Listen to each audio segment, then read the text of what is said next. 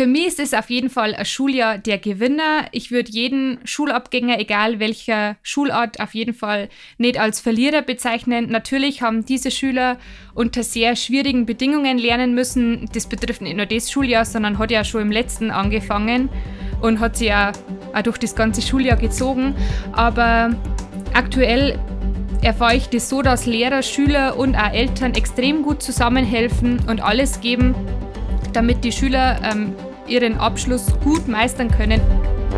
Herzlich willkommen zum Podcast mit mir, Dennis Schötz. Was bewegt die Menschen von Heil in unserer Region, Straubing und Ring? Wo sie sie ansporen, ihre Inspiration? Wie gestaltet sich ihr Alltag?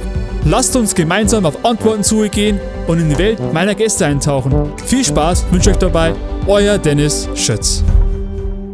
Ja, liebe Zuhörerinnen und Zuhörer, willkommen bei einer neuen Folge von Was Bayern bewegt. Heute ein ganz spezieller Gast, einer, der mich jahrelang begleitete in meiner Schulzeit, wo ich sehr schöne Augenblicke mit ihr verbringen durfte.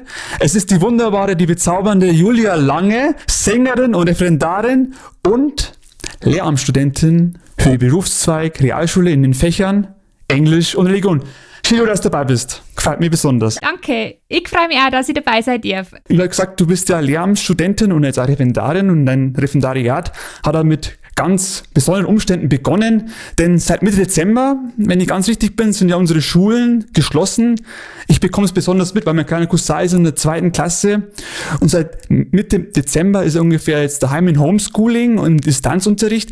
Und wie sieht da der Berufsalltag einer Referendarin aus? Also nimm uns mal mit einen Tag in den Unterrichtsalltag. Okay, ähm, ja, zunächst mal von ganz von Anfang an. Ich bin ja tatsächlich erst ähm, im September in die Schule als Referendarin gestartet und habe mich eigentlich nach so langer Uni-Zeit tatsächlich einmal auf ein bisschen Praxis gefreut und dass jetzt endlich mal losgeht, weil man macht ja ewig nichts anderes als nur ähm, auswendig lernen für das Ganze und ja, ich habe mich eigentlich darauf gefreut, dass es jetzt mal in die Schule geht, aber es war eine recht kurze Freude, weil es ja dann doch schnell wieder ähm, geheißen hat, ähm, dass man von zu Hause aus unterrichten muss. Aber ich muss sagen, es läuft eigentlich ganz gut. Also bei uns sieht das Ganze so aus, dass ähm, ja, der ganz normale Stundenplan, den die Schüler auch im Präsenzunterricht haben, genauso ähm, als Homeschooling haben und das genauso aufbereitet ist. Das heißt, wenn ich ähm, Montag die ersten zwei Stunden Religion hätte an der Schule, dann haben die Kinder das ganz normal ähm, im Homeschooling und wir treffen uns da um 8 Uhr.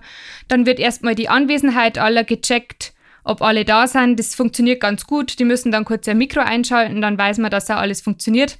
Manchmal gibt es da ein paar kleine Schwierigkeiten, ist ganz klar, aber gehört zum Homeschooling und man gewöhnt sich ja eigentlich ganz schnell dran. Ja, und dann ähm, gilt es halt, dass man die Materialien so aufbereitet, dass die im Homeschooling genauso einsetzbar sind. Aber es macht eigentlich auch viel Spaß. Also wir arbeiten mit Microsoft Teams, die Schüler können sich da melden per Handzeichen. Also das funktioniert auch ganz gut. Man teilt seinen Bildschirm, ähm, zeigt ihnen Präsentationen, Bilder, man arbeitet viel mit Videos. Aber ich bin ganz zufrieden. Es ist natürlich ein krasser Unterschied im Vergleich zum Präsenzunterricht, weil man einfach die Köpfe, die man eigentlich vor sich hat, schon vermisst, wo es ja den Beruf also schön macht oder weshalb ich mich ja zum Teil für den Beruf entschieden habe. Aber ähm, ich würde sagen, wir meistern es gerade ganz gut. Mhm. Also siehst du da in dem Distanzunterricht also zum einen einen Fluch, aber ein Segen, zugleich eine große Chance, die Digitalkompetenz unserer Kinder auch frühzeitig zu verbessern? Ähm, schon auf jeden Fall. Also wenn ich mal sage, was ich an Herausforderungen erkenne, das ist auf jeden Fall, dass man die Motivation tagtäglich aufrecht erhält, weil natürlich oft immer technische Probleme auftreten oder die Kinder auf jeden Fall um einiges selbstverantwortlicher und selbstständiger arbeiten müssen, auch viel früher, viel früher als das sonst eigentlich der Fall wäre.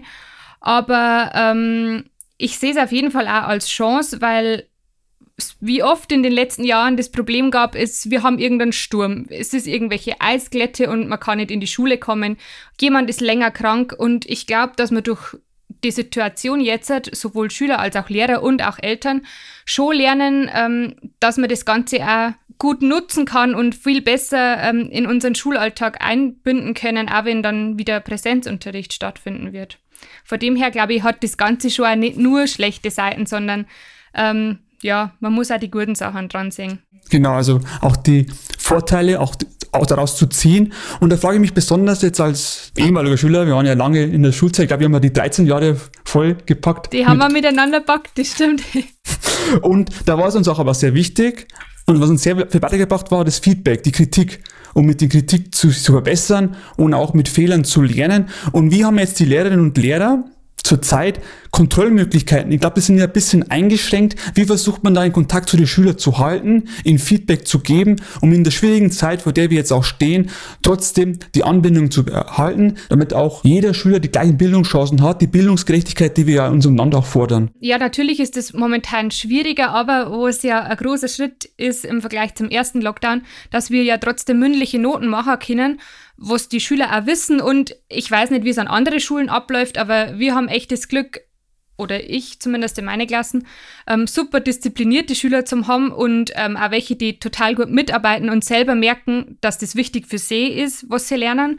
Und ähm, ja, also wenn es um Hausaufgaben geht, dann schicken die das halt einfach ähm, zu. Man kann es einfordern von Einzelnen, dass man stichprobenartig korrigiert. Ähm, andere Aufgaben wie längere Schreibarbeiten, die ähm, lasse ich mal komplett zuschicken und korrigiere es dann durch. Also ganz unterschiedlich eigentlich. Was sich auch, finde ich, in der aktuellen Zeit gut anbietet, sind kleinere ähm, Kurzpräsentationen, die die Schüler eben zu Hause vorbereiten können.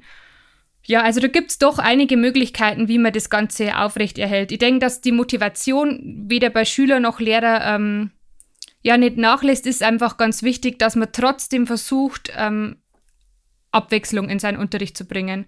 Weil dann, glaube ich, sind die Schüler ganz gern dabei und man selber auch. Und dann muss man gar nicht so viel nachlaufen, weil schon dementsprechend was zurückkommt vor die Kinder. Hm. Was ich jetzt auch deine Argumentation raushöre, ist, dass es trotzdem uns gelingt, in Distanzlearning konstruktive Rückmeldungen auch im virtuellen Klassenzimmer weiterzugeben, den Schülerinnen und Schülern. Ja. Und ich kann mir vorstellen, die Zuhörer können da nicht sehen und die Zuhörerinnen, dass in meinem Hintergrund, wenn man genau hinblickt, auch man sehr viele Bastelutensilien sieht. Und ich glaube auch, ja. es ist auch eine große Herausforderung für die Lehrkräfte, jetzt auch neue kreative Inhalte zu suchen, denn man war dann nicht darauf vorbereitet, seinen Unterricht vollständig im virtuellen Klassenzimmer zu unterrichten. Und wie schaffst du es, jetzt auch neue Konzepte zu entwickeln, neue Lehrmaterialien? Ist das ein wirklich hoher Mehraufwand? Aufwand für die Referendare, die jetzt dann wirklich zurzeit meistern müssen, um auch die Schülerinnen und Schüler die Lernformate im digitalen Zeitalter präsentieren zu können? Also ich glaube, für uns Referendare ist es noch weniger Aufwand, weil wir ja, wir fangen ja gerade erst an mit unserer Unterrichtsvorbereitung. Von dem her macht es jetzt nicht den großen Unterschied, wie wir es aktuell vorbereiten. Ob wir jetzt äh, das als Arbeitsblatt gestalten oder irgendwas mitbringen, was die Schüler anfassen können, irgendwas Haptisches oder mal mit allen Sinnen was riechen. Ähm, ich glaube, tatsächlich viel mehr Arbeit ist schon für fertige Lehrer, die sich ähm, ja, jahrelang ihr, ihr Unterrichtsmaterial zusammengestellt und erarbeitet haben und das jetzt alles digitalisieren müssen, weil natürlich ein abwechslungsreicher Unterricht schon eben von verschiedenen Dingen lebt und es ist halt schwierig, die alle dann einzubinden in einen digitalen Unterricht. Aber ich glaube, ähm, es gibt gerade ziemlich viele Fortbildungen und ähm, sämtliche Apps und Seiten, die die Lehrkräfte da unterstützen und vorwärts bringen, wo man dann doch, ähm, ja, wenn man ein bisschen Zeit investiert, auf jeden Fall schöne Sachen machen kann. Dauert dann der Arbeitsalltag für Lehrerinnen und Lehrer, die ja schon seit jahrelang ihr Konzept haben, die nicht jetzt auf virtuellen Klassenzimmerräumen ausgerichtet waren, länger oder kann man sagen, dass die Arbeitsbelastung gleich bleibt während Corona? Das kann ich schlecht beurteilen, da ich ja ganz am Anfang stehe, aber ich kann mir schon vorstellen, dass es doch nochmal ähm, ein großer Zeitaufwand für fertige Lehrkräfte ist, ja. Und anknüpfend an diesen Zeitaufwand, denkst du, dass dieser Mehraufwand an Zeit vielleicht auch abgebaut werden kann in einer Ferienwoche? Oder meinst du, die eine Ferienwoche in Fasching hin oder her, das macht das gerade auch nicht fett? Ja, also ich sehe es jetzt von der Seite, dass ich bei meinen Schülern sagen kann, es funktioniert ziemlich gut und ähm, die stecken da mindestens genauso viel Energie rein, wie wenn sie in der Schule sitzen würden. Das gleiche gilt da, glaube ich, für unsere Lehrerschaft. Von dem her wäre uns, glaube ich, eine zusätzliche oder die reguläre Ferienwoche schon ähm, gegönnt, einfach weil es trotzdem genauso anstrengend ist und ähm, ich denke, dass die Schüler auch zu Hause sehr viel lernen, aber wir werden es auch überleben, wenn es die Woche nicht gibt. Sagen wir es mal so. Okay, dann holt ihr die Erholung in Osterferien nach. Dann müssen wir es so machen, genau. Du hast ja kurz angesprochen, dass ja auch weiterhin wir die Schülerinnen und Schüler testen müssen, dass weiterhin auch Lernformate getestet werden müssen, kontrolliert werden müssen. Wo stehen die Schülerinnen und Schüler? Es braucht Einzelnachweise Schulaufgaben, extemporalen Stegreifaufgaben, mündliche Noten. Und wie schafft man es, mündliche Noten im virtuellen Klassenzimmer ja, zu gewährleisten, weil man ja nicht erwarten kann, dass jeder seine Kamera einschaltet. Wie kann man das bewerten, wie jemand mündlich zurzeit Arbeit leistet oder zurzeit Lernformate versteht? Hm, denn ich kann mir auch vorstellen, wenn man da Schulaufgaben schreiben würde, daheim, da ist so leicht wie heuer war noch nie zu spicken. Also wie schafft man also eine Kontrollmöglichkeit, dass man wirklich schaut, man schafft ein faires Level, damit nicht die fairen Leute bestraft werden gegenüber die Leute, mhm. die jetzt versuchen, irgendwie anderweitig sich Vorteile zu verschaffen, indem sie spicken. ja, also ich meine, die schriftlichen Leistungsnachweise sind ja momentan eh ausgesetzt, also eine Schulaufgabe könnte man tatsächlich gerade weniger gut vorstellen, aber ich glaube, mündliche Notenmacher, das klappt schon ganz gut. Natürlich gibt es immer wieder Argumente, die sagen, ja, aber aber irgendwie muss man es ja machen und äh, wir müssen halt gerade mit der Situation leben und das Beste daraus machen. Und ich denke, wirklich so kurze Mini-Referate, Zusammenfassungen von den Schülern oder Meldungen, wenn man neue Themen erarbeitet, ähm, das kann man schon sehr wohl unterscheiden, ob das jemand gerade Wort für Wort abliest von einem Blatt oder ob er es mit seinen eigenen Worten gut wiedergeben und erklären kann. Also das ist, denke ich, eine Möglichkeit. In Englisch bietet sie zum Beispiel so ein Speaking Exercise ganz gut an, wo die Schüler miteinander ähm, kommunizieren können. Man kann die ja zum Beispiel bei Teams, das wir jetzt nutzen, in virtuelle Gruppenräume schicken, dann können die miteinander ähm, kommunizieren und als Lehrkraft kann man immer zuhören und von Raum zu Raum switchen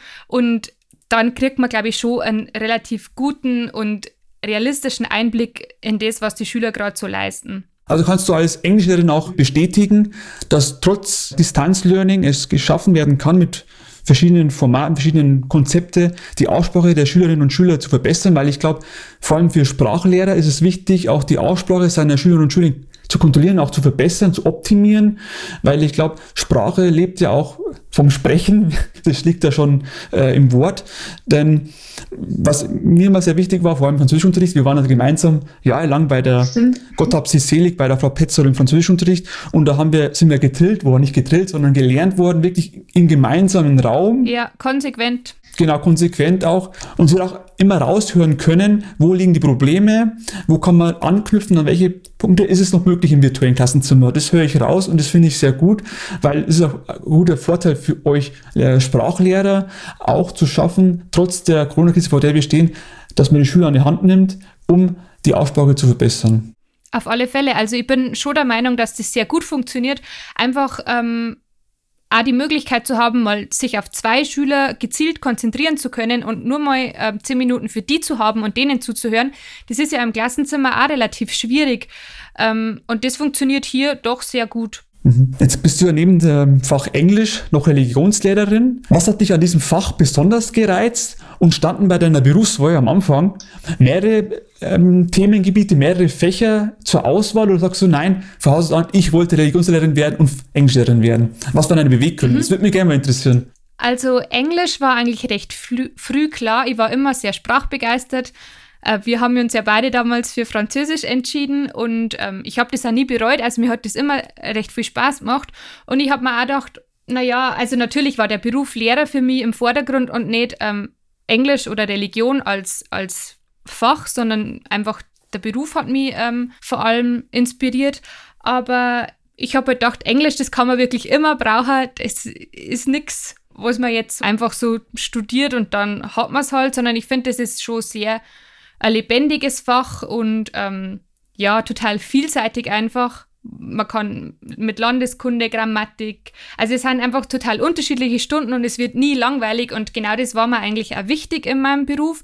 Deshalb habe ich mich auch ähm, gegen eine zweite Sprache zum Beispiel entschieden, sondern für Religion, weil ich finde, dass man in dem Fach Schüler einfach auf einer ganz anderen Ebene nochmal kennenlernt. Es ist total abwechslungsreich. Man kann super schöne Sachen machen, die irgendwie nicht sofort immer an Schule und an den Lerndrill und sowas erinnern. Soll es ja sowieso in keinem Fach sein, aber also ich finde, das ist einfach ein Fach, in dem man sehr frei ist und ja, das Schüler sehr, sehr viel Spaß machen kann, wenn man das ernst nimmt und schön aufbereitet. Was mir so gefällt an Religion oder auch an Ethikunterricht, dass man auch Dinge kritisch hinterfragt, dass man das lernt, die Kompetenz lernt, sich mit Dingen auseinanderzusetzen, die positiven und negativen Dinge anzusprechen und sich auch mal wirklich hinter die Kulissen zu schauen und auch in gemeinsamen Klassenraum Diskussionen führt und die Schülerinnen und Schüler auch zum Argumentieren ähm, motiviert, anreizt. Und ich glaube, ich kann mir schon vorstellen, wenn man sagt, man ist auf der einen Seite Sprachenlehrerin und Religionslehrerin, dass der abwechslungsreiche Beruf das dann auch ausmacht. Dass du sagst, heute habe ich jetzt zwei Stunden Religion, zwei Stunden Englisch und es wird ein ganz unterschiedlicher Lernstoff, der praktiziert wird weiß ob ich es dir schon mal erzählt habe, dass ich ja vor meiner Berufswahl vor der Entscheidung gestanden bin, ja, was mache ich jetzt? Ne? Wir waren jetzt 13 Jahre in der Schule und in den 13 Jahren, ich glaube, mein Berufswunsch hat sich äh, mehrmals geändert. Ich glaube, von A wie Arzt bis Lehrer zum Beispiel, auch ganz kurz. Rate mal, du warst jetzt mit, mit 13 Jahren in der Schule, welche Fächer hätte ich genommen? Oh Gott, wow, das ist echt schwierig. Geschichte? Kann ich mir gut vorstellen bei dir? Bingo, bingo. Schon, oder? Ja, Julia, du kennst mich ganz gut. Jawohl. Das war nicht abgesprochen, liebe Zuhörerinnen und Zuhörer, das war nicht abgesprochen. Ich habe keine SMS geschrieben. Sie hat es erraten. Absolut nicht. Punktlandung. Und du warst in Passau. Ähm, wenn du sagst, es gibt ja manchmal sehr viele Leute, die lernen, studieren wollen, würdest du denen empfehlen, macht so ein Studium, vor allem in Passau, ein sehr schöner Ort zum Studieren. Und auch die Stadt hat viel zu bieten.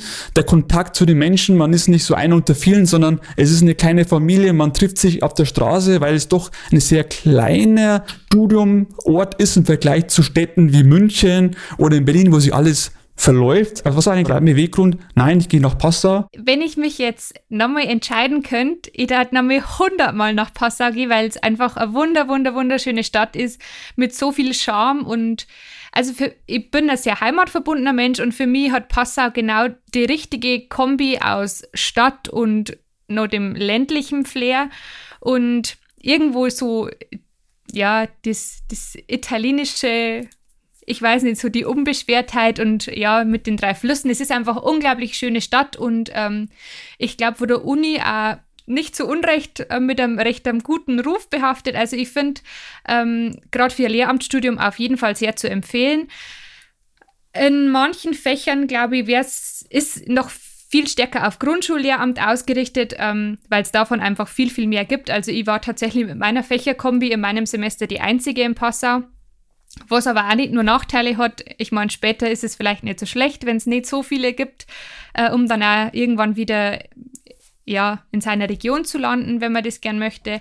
Aber ich kann Passau nur jedem wärmstens ans Herz legen, der ja ein bisschen, bisschen raus will, aber doch nicht zu weit weg. Und also ich meine, Regensburg ist eine wunderschöne Stadt, aber ich weiß nicht, ich war davor auch gar nicht oft in Passau, aber ich habe gedacht, da gehst du jetzt hin, das schaust du mal an und ich habe es nie bereut. Für mich wäre es jetzt keine Option gewesen, zu pendeln, also ganz zu Hause zu wohnen. Ich wollte schon irgendwo das Studentenleben haben und ähm, ja, das war sehr schön. Also wir waren eine ziemlich coole Mädelsgruppe und haben unter der Woche unser Zeug angestellt und haben ja, die Tage auf der Innenwiese verbracht und das war total schön. Aber wir waren auch alle ein bisschen so Heimfahrerinnen und haben unsere Zeit zu Hause auch sehr genossen. Und das ist natürlich dann super, wenn man auf eine Stunde wieder zu Hause ist.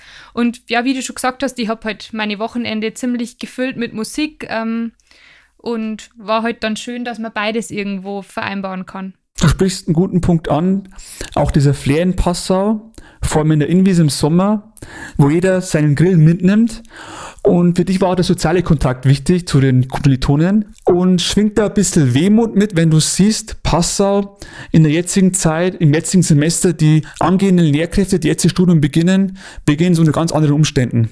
Ich war letzten Jahres im Frühjahr dort und habe wirklich gesehen, das war für mich ein ganz neues Gefühl, wie die Innenwiese, ein Ort der Zusammenkunft, abgesperrt war, abgeriegelt war. Was hast du für Gefühle dabei, wenn du siehst, die jetzigen Kommilitonen, die jetzt unter ganz Umständen jetzt studieren müssten, ist das ein bisschen zwiegespalten, oder? Ich kann das eigentlich nur so unterschreiben, wie du das gesagt hast. Also mir blutet da echt mein Herz, wenn ich die Innenwiese abgeriegelt und so leer sehe. Mir hat es auch so gegangen letztes Jahr, als ich ähm, Examen geschrieben habe um die Zeit und dann auch eine mündliche Prüfung gehabt habe oder auch wir hätten ja Examensfeier gehabt, die leider dann gar nicht stattgefunden hat, sondern nur so ein Gottesdienst, aber also es, man hat sich da auf jeden Fall Mühe gegeben, das so schön wie möglich zu machen, aber es ist echt traurig und mir dann die, ja, die Erstis und auch die schon weiter sind, wirklich leid, weil es einfach so eine schöne Erfahrung ist und das halt total zum, zum Studium irgendwo dazugehört. Und ich hoffe, dass sich das für diejenigen bald ähm, ja, verbessert und die die Zeit trotzdem nur ein bisschen genießen können in Passau, weil es halt viel zu schön ist, um das nicht zu erleben irgendwie. Ja, zum Glück dauert das Studium ein bisschen länger, dass man vielleicht noch ja. die anderen Semester ähm, das erleben kann, wie es ist. Ich weiß selber von einem Bekanntenkreis, eine Freundin, die hat das mit dem Jurastudium angefangen und in diesem ersten Semester und wenn ich mich zurückerinnere, erstes Semester war eigentlich da auch dazu da, Kontakte zu knüpfen, einen Freundeskreis aufzubauen in einer ganz fremden Umgebung und miteinander zu kommunizieren, sich auch zurechtzufinden, selbstständig zu werden, sich zu treffen. Ich glaube, die O-Woche, ich glaube, gibt es auch unter die Lehrerinnen und Lehrer, wo man sich trifft und wirklich durch Kneipen zieht, Kontakte pflegt und sich austauscht. Wieso bist du in Passau? Was hat dich hergetrieben? Die kommen aus ganz Deutschland, nationalweit und codieren hier in Passau. Das hoffe ich, dass es vielleicht den, ähm, erlaubt ist, dass es in den kommenden Semestern wieder die Normalität zurückkommt. Da müssen wir dann arbeiten ja.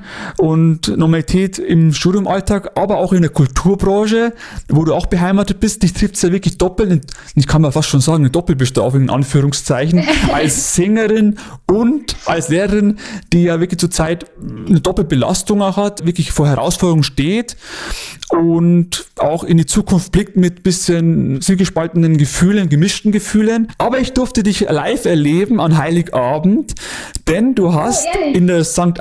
Augustinkirche, in der Fichtacher Stadtpfarrkirche gesungen. Ist, glaube ich, eine der letzten Möglichkeiten neben Instagram Live oder neben Facebook Live, um seine Begeisterung nach außen zu tragen in der Gesellschaft.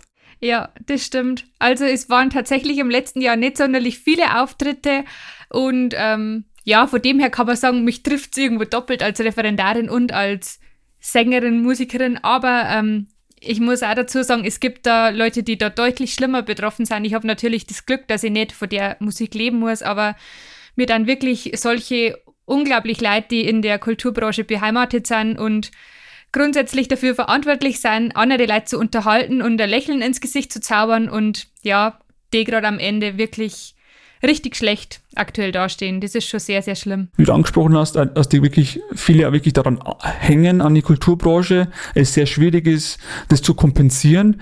Und man kann ja aber sagen, ja, es wird wieder besser sein, die Zeit, aber man hat trotzdem fast ein Jahr verloren. Du kannst ja nicht ähm, die Veranstaltungen zurückholen, sondern die sind einfach jetzt abgesagt, die lässt sich nicht mehr zurückholen und dann ja. kannst du wieder äh, die Veranstaltungen tätigen, aber das Jahr ist schwer zu kompensieren. Du musst schauen, wie kommst du über die Runden. Ähm, natürlich hilft der Staat auch mit äh, Investitionen, mit äh, Förderungen, wie aber auch nicht ausreichen. Es ist total schön, dass manche Künstler jetzt gerade so äh, Live-Streaming-Konzerte planen, aber es ist ja weder für die Zuhörer noch für die Künstler selbst das Gleiche. Also, und man kann halt davon leider auch nicht leben als Künstler. Was meinst du, wie lange wird es noch dauern, bis du wieder zur Normalität zurückkommen? Plant ihr schon Tournees, plant ihr schon Konzerte oder kann man sagen, lass uns lieber die Hände davon? Oder muss man sich eigentlich schon vorläufig oder vorbeugend schon darauf vorbereiten auf das neue Jahr, auf das Kulturjahr 2021? Es ist eine gute Frage, wann das wieder normal wird. Also ich glaube, normal wird so schnell überhaupt nichts mehr, weil es so, ja, wahrscheinlich gar nicht mehr werden kann. Ähm, ich hoffe doch sehr, dass wir zumindest 2022 wieder Volksfeste haben, nach denen ich mich sehr, sehr sehne, weil das ja meine große Leidenschaft ist. Aber ich glaube, dass wir uns da heuer noch, ähm, ja, ein bisschen zurückhalten müssen. Ich kann mir nicht vorstellen, dass wir ein Gäubodenfest haben werden. Ich glaube auch nicht an ein Bürgerfest, wobei ich es sehr, sehr hoffe, aber aktuell kann es ich mir persönlich nicht vorstellen wir werden sehen, ich lasse mich gern positiv überraschen. Ähm, wir müssen natürlich als Musiker irgendwie vorausplanen. Ähm, natürlich planen Leute eine Hochzeit zum Glück. Ob es dann stattfinden kann, ist immer das andere. Aber ich hoffe schon, dass man so ein paar Brautpaare dieses Jahr im Sommer schon noch begleiten dürfen. Ich glaube, viele Leute sehen sich nach Planungssicherheit. Wie gehe ich das ja. Jahr voran? Ähm, kann ich Konzerte austragen? Kann ich meine Schülerinnen und Schüler wiedersehen im Klassenzimmer äh, und vor der Tafel stehen und ihnen neuen meine Lernformate äh, weiterzugeben? ähm, kann ich meine Lehrprobe halten als Referendarin vor Ort vor ja. Schülerinnen und Schülern? Das wäre schön. Mhm. Julia, du hast jetzt von deiner Leidenschaft zur Musik erzählt. Und war das eigentlich für dich auch kein Punkt, dass du sagst, ich verbinde meinen Beruf als Lehrer und mein Hobby als Musikerin? Oder sagst du, machst Musiklehramt, also was du sagst, du möchtest Musiklehrerin werden? War das mal kurz zur Auswahl, so Gesangslehrerin, Musiklehrerin oder denkst Doch, du? Doch, natürlich war das für mich irgendwann mal Thema. Also mir interessieren ja beide Sachen sehr und da wäre es nur irgendwo das Logischste, das zu verbinden. Allerdings ähm, muss ich da sagen, bin ich sehr zufrieden, wie das bei mir ist. Also ich singe sehr gern und ich freue mich wahnsinnig, dass ich ähm, das so machen kann, dass ich andere Leute damit irgendwo Freude machen kann und auf ihre Hochzeiten und Feiern und so weiter singen kann und darf. Also das ist für mich da total ausreichend. Ähm, ja, es ist eine Leidenschaft und ein Hobby für mich, aber ich glaube, es ist ganz gut, wenn man das auch ein bisschen vom Beruf trennt, um da auch langfristig die Freude dabei zu behalten. Ähm, außerdem, ja, habe ich mich immer mehr auf das Singen konzentriert und war, was Instrumente und Gehörbildung und sowas angeht, noch nie ein Profi.